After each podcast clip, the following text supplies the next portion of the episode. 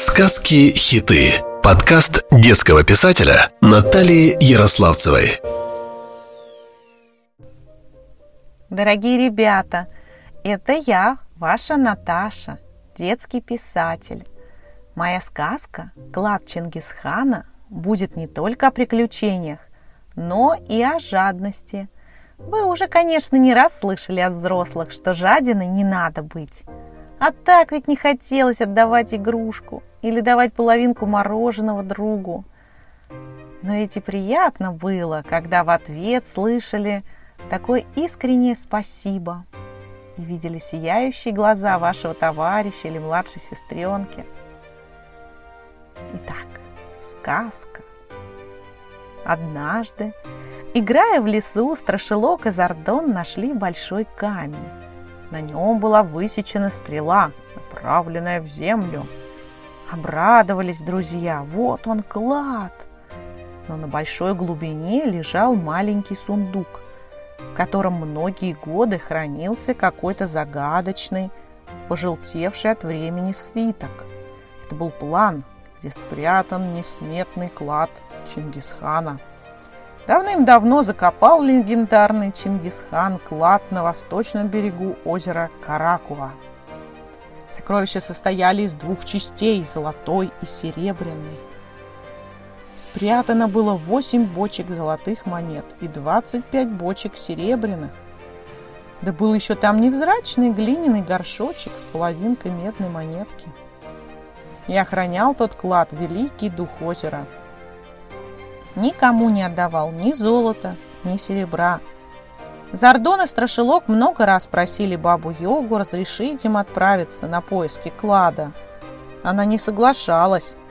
Слишком малы они еще были. Но прошло время. Страшилок и Зардон стали старше и серьезнее. У дракончика обнаружилась удивительная врожденная способность он обладал необыкновенно острым зрением и очень тонким чутьем. Зардон всегда знал, в каком направлении находится избушка бабы-йоги. Куда бы друзья не забрели, Зардон легко находил дорогу домой.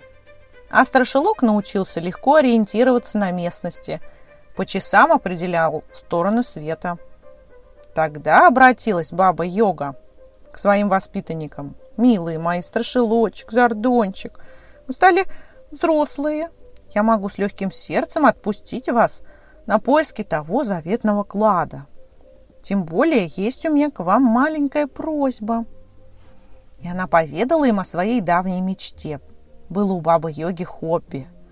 Баба-йога коллекционировала диковинные волшебные предметы – Хотела она пополнить свою коллекцию той самой половинкой медной монетки, спрятанной в глиняном горшочке среди сокровищ Чингисхана. Оказывается, вторая половинка медной монетки уже была у бабы-йоги.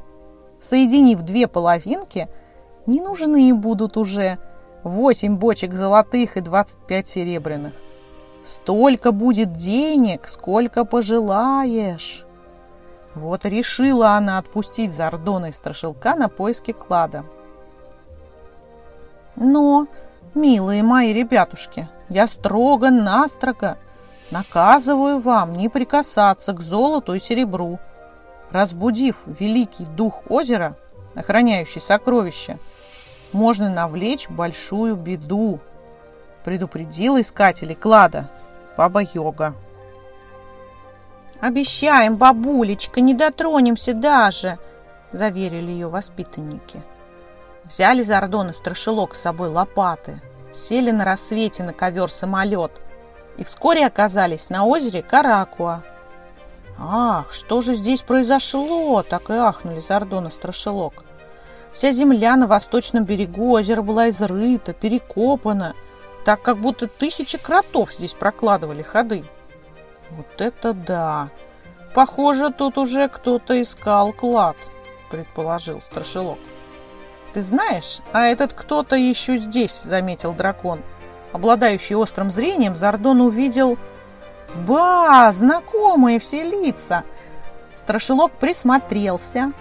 А там грязный от пыли Кощей Бессмертный Колыван. Работают лопатами, торопятся. Ну, Колыван, и Кощей туда же, покачал головой страшилок. И как они узнали, удивился Зардончик. Дело было так. В тот день, когда ребята и баба Йога обсуждали поиски сокровищ по найденной карте, Колыван приходил к бабе Йоге в гости – но, услышав из-за двери разговор о серебре и золоте, он стоял и тихонько подслушивал. «Я должен, должен их обогнать», — сказал сам себе Колыван и поспешил уйти незамеченным. Мысль о сказочном богатстве подгоняла его. Он уже видел себя купающимся в роскоши с множеством слуг. До того Колыван размечтался, что перестал следить за дорогой. Шел и шел, — и забрел в Кощеево царство.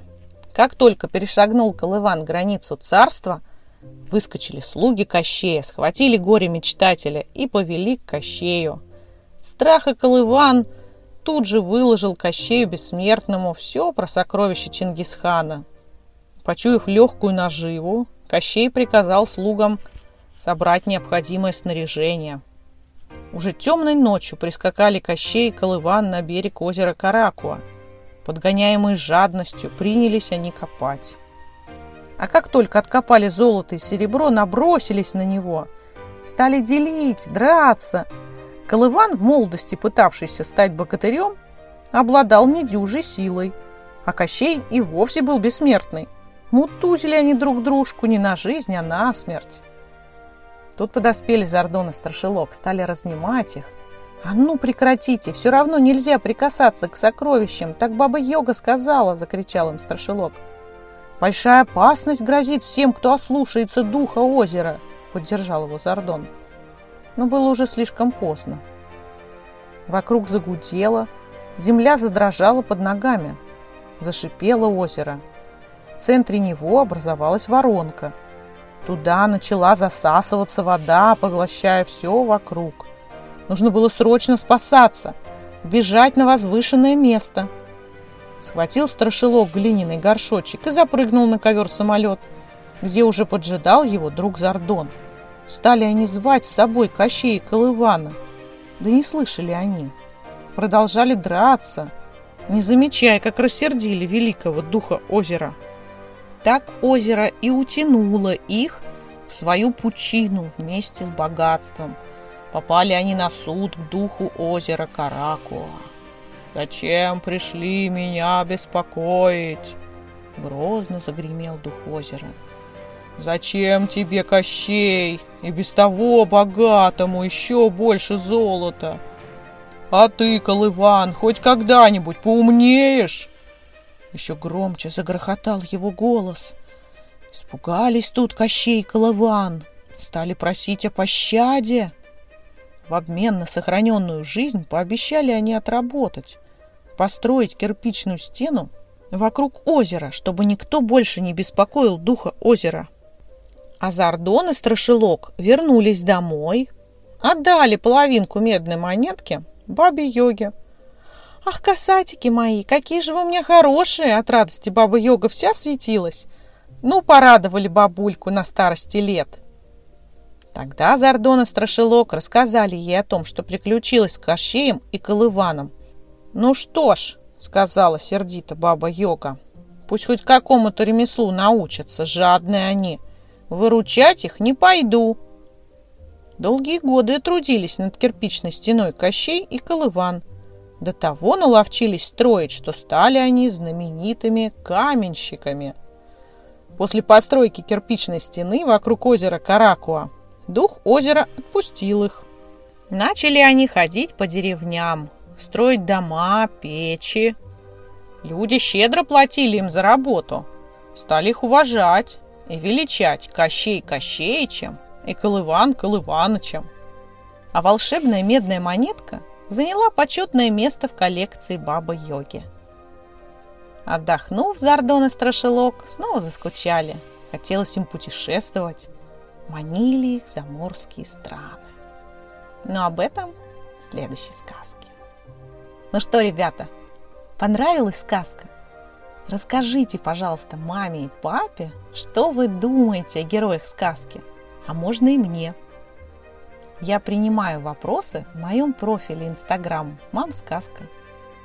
С вами была ваша Наташа. Сказки-хиты. Подкаст детского писателя Натальи Ярославцевой.